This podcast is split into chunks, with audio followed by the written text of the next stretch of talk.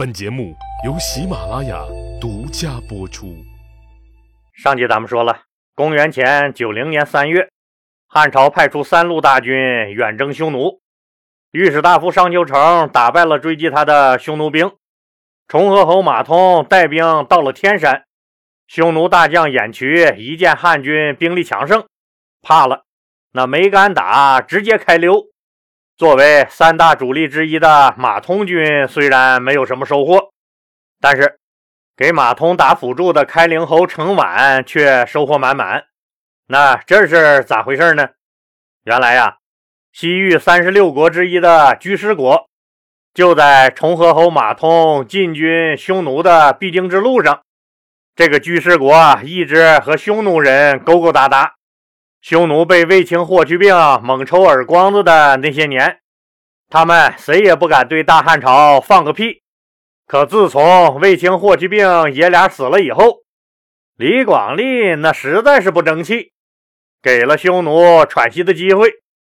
这时候，居士国这些个骑墙派也敢对大汉朝指指点点了。居士国政府官员出访匈奴时，多次扬言。什么居师和匈奴人站在一起了？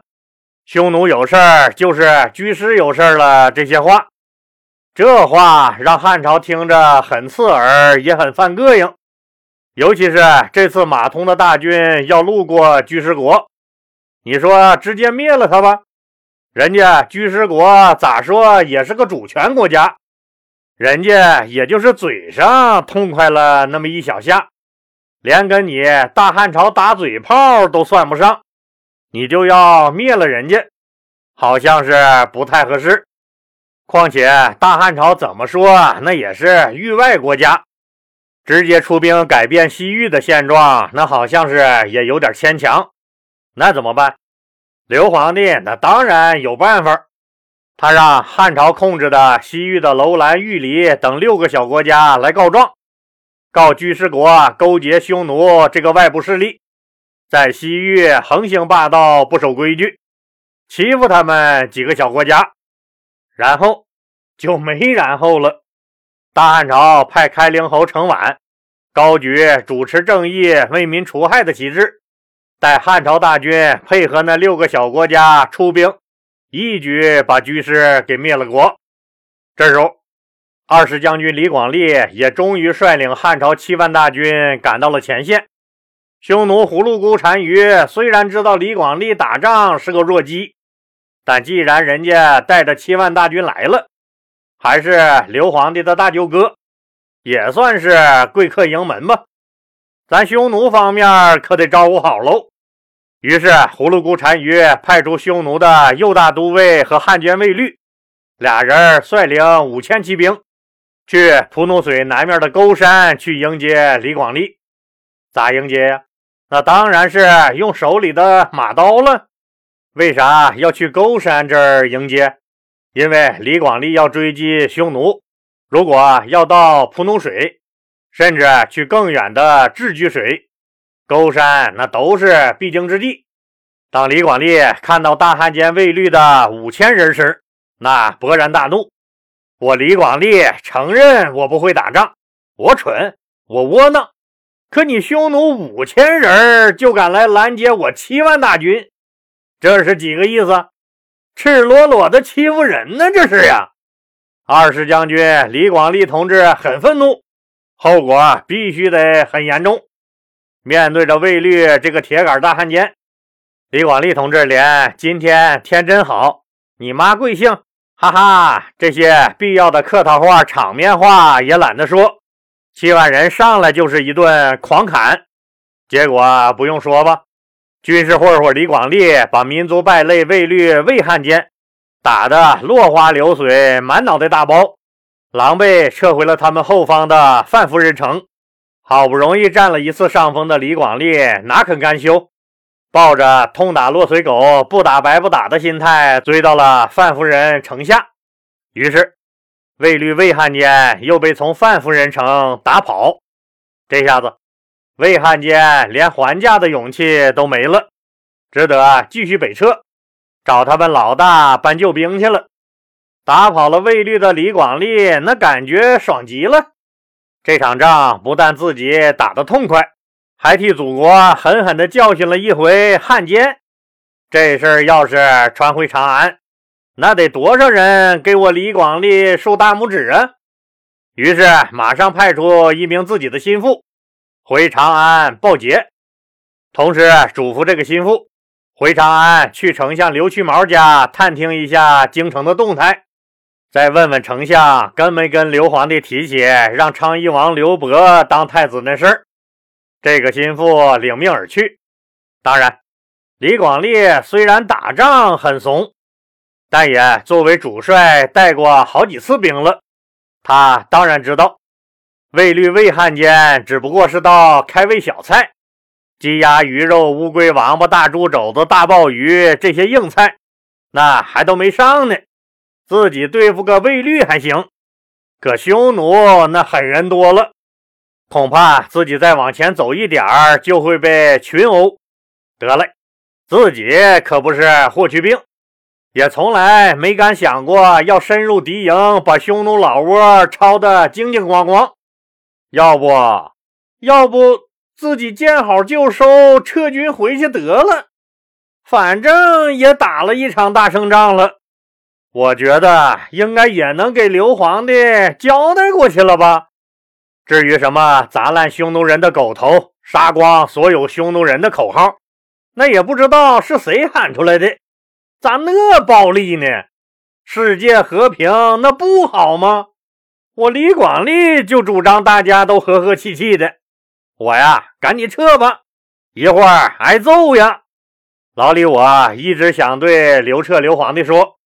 靠李广利这些玩意儿打仗，相当于辛辛苦苦养了个宠物犬，你却要靠这等吃等喝的货来看家护院、勇斗恶狼，你老刘头是缺心眼子吧？李广利有撤兵的想法，他手下跟着他出来混的这帮人也是这么想的。没办法，大家都挤在同一条船上。对于船主李广利，他们太知道他的驾船技术有多烂了，大概率最终会船毁人亡。既然大家都想到一块儿去了，那还扯啥犊子呀？赶紧准备撤退吧！就在李广利准备下令撤军的时候，他派去长安探听消息的那个心腹哭丧着脸回来了。他给李广利带回来了一个惊天的坏消息。这个消息彻底把李广利抽身而退的计划打乱了。那他带回来一个什么坏消息呢？原来呀，自从太子刘据死后，朝廷里的那帮子大臣们一下子都迷茫了。为啥呀？摸不准谁是未来的太子呗。未来这天下是谁的，咱就提前投靠过去呀。特别是以前倾向于太子刘据的那帮人儿。现在只能找新靠山了。可老刘头的这几个儿子，那谁能当太子呢？这些老官僚、老油条们，很多人都觉得刘福陵最有可能。可刘福陵当时才是个几岁的小娃娃，只能设法投靠他妈妈钩弋夫人。当然，投靠了钩弋夫人，就等于是刘福陵的人了。所以很多人都找门路去巴结钩弋夫人。那时候，汉朝权贵家的女人们虽然也放得很开，但钩弋夫人是刘皇帝刘老大的女人，肯定不能像咱们现在似的，只要你有那个实力，即使是村长老婆，你都能请出来喝个茶、洗个脚、吃个饭，这都很正常。那时候可不行。勾弋夫人那肯定不敢跟刘皇帝说，他晚上有个饭局，还是一堆老爷们儿，吃完饭可能还要去唱个歌、洗个脚啥的，可能晚上还要晚点回来，甚至不回来。那么个西汉第一大美女扔进狼堆里，快七十岁的刘皇帝就等着照镜子欣赏自己脑袋顶上那片青青草原吗？那既然男女有别。直接接触不上钩弋夫人，怎么办？老官僚们那当然有办法，纷纷搞起了夫人外交，派出自己的夫人或者小妾，拿着足以打动钩弋夫人的见面礼去拉关系。钩弋夫人为了自己的儿子能上位，这时候也正想加强自己的势力呢，所以就和一些有实力的官僚暗中勾连了起来。这些人逐渐在钩弋夫人身边形成了一个小圈子。他们最重要的利益，那当然就是推刘福陵当太子。可谁都知道，想让刘福陵当太子也不容易。他只有五岁，况且还有燕王刘旦、广陵王刘胥、昌邑王刘伯这三个竞争对手。那怎么办？还能怎么办？想招呗！钩弋夫人核心圈子里的几个人秘密碰了个头。最后一致商定，要想推刘福陵上位，必须两条腿儿走路。只要有一条腿儿走通了，刘福陵就能当太子。一个就是设法让钩弋夫人当皇后。现在不是卫子夫死了，没有皇后了吗？如果钩弋夫人当了皇后，儿子刘福陵就是汉武帝刘彻的嫡子，当太子那就是顺理成章的了。另一个就是设法打压有实力竞争太子大位的其他三位皇子，如果他们三个都没了戏，那刘福陵不就稳了吗？钩弋夫人核心圈子成员们最后分析得出结论：这三个皇子里，三皇子燕王刘旦前几天因为这事儿惹得老刘头很不高兴，被削减了三个县的封地。四皇子广陵王刘胥实力太弱，根本不敢有争太子的想法，他俩基本上可以排除了。现在看来，只有五皇子昌邑王刘伯最有竞争太子的实力。他不但有个好舅舅二世将军李广利，李广利还有一个好亲家大丞相刘去毛，利毛组合可就厉害了。一个是官僚集团一把手的大丞相。一个控制军队，他俩就能把大汉朝拿捏的死死的，所以他们最后得出结论：刘弗陵当太子的最有力竞争者就是五皇子昌邑王刘伯，而昌邑王刘伯倚仗的就是李广利和刘屈毛。只要除掉了李广利和刘屈毛，或者至少干掉他们其中的一位，就能阻止昌邑王刘伯当太子。可这太难了，但为了自己的利益，多难那也得干呢。最后定下来，钩弋夫人有两个任务：一个是想办法争取能当上皇后，另一个任务就是在关键时刻给刘皇帝吹枕边风，说李广利和刘去毛的坏话，在背后狠狠地给他俩捅刀子放血。而其他人则负责搜集和编造李广利和刘屈毛的所谓罪证，在适当的时候上书控告李广利和刘屈毛，扳倒他俩。碰头会过后各自行动。至于钩弋夫人是怎么诱惑刘皇帝的，老李在这儿就不细说了。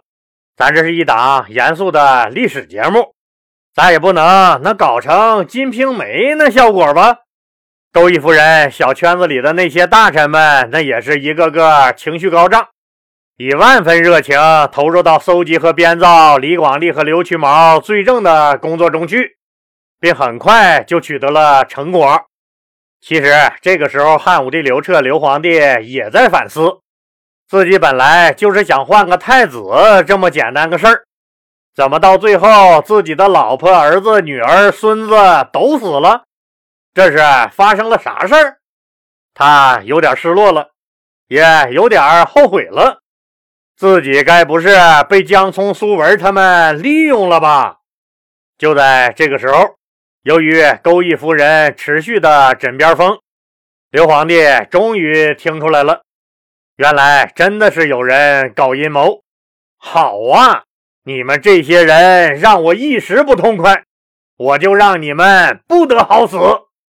那到底是谁在搞阴谋？谁在蒙蔽我？哪个坏蛋挑拨我们的父子之情？刘皇帝决定啊一查到底。可能您不太理解了，这从始至终不都是你刘皇帝你自己的意思吗？咋这会儿又要收拾别人了？这个老李不多说啊，你自己琢磨去。八月二号，美丽国的那个老妖婆子来了一趟咱们台湾省，咱们不还都气得一晚上没睡好觉，恨不得一炮把她轰下来解解恨吗？现在老刘头失去的那可是亲儿子、亲闺女、亲孙子，你说他恨不恨？反应过来以后，那当然恨得要死了。于是他迅速重启了五谷之乱的各种罪证调查，并神奇地发现了太多的冤假错案，尤其是对太子刘据的指控，那都是捏造的。那是谁捏造的呢？联想到之前胡关三老令姑茂上书的内容，这就不难猜了吧？胡关三老令姑茂那早就一针见血地指出，那个挑拨他们父子关系的大坏种就是江冲，他们父子那完全就是被江冲这帮小人蒙蔽了。令狐茂当时说这话的时候，太子刘据还在谋反中，还没死呢。按说他当时敢这么替太子狡辩，那就是头号的反革命余孽呀！必须把他打倒啊！即使不杀了他，也得给丫扔敦煌充军去啊！但刘皇帝当时没那么干，因为令姑茂已经帮刘彻把罪过全推到江聪、苏文身上了。刘皇帝需要这么个台阶。如果再有一个这样的台阶，自己现在就能下来了。洞察了刘皇帝这个意思以后，有人开始了行动。继胡关三老、令公茂之后，守卫汉高祖刘邦祭庙的一个小郎官田千秋上书为太子刘据鸣冤。田千秋在奏章中说：“儿子擅自动用父亲的军队，按罪应当受鞭子打。”再说，天下之主，您天子的儿子误杀了个人，这也能算是有罪？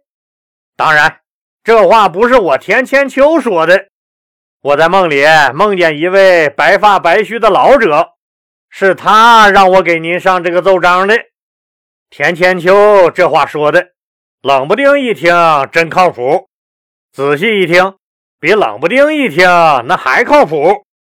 刘皇帝听了，那很是欣慰，给祖宗守灵的人戳中了自己的心事。这个台阶太好，太应景了。刘皇帝马上召见田千秋，说道：“我们父子之间的事情，别人是很难说得上话的，只有你知道其中的误会之处。这是高祖皇帝的神灵派你来指教于我。”谢谢祖宗啊！刘彻刘皇帝立即下令封田千秋为大鸿胪，然后开始了疯狂的报复。那刘彻都报复了哪些人呢？勾弋夫人团伙最终能不能扳倒丞相刘屈毛和二十将军李广利呢？咱们呢下集接着说。听友朋友们，抓紧时间购买那个灵芝黑咖啡了啊！东西确实不错。还有那么大的优惠，感谢您的支持。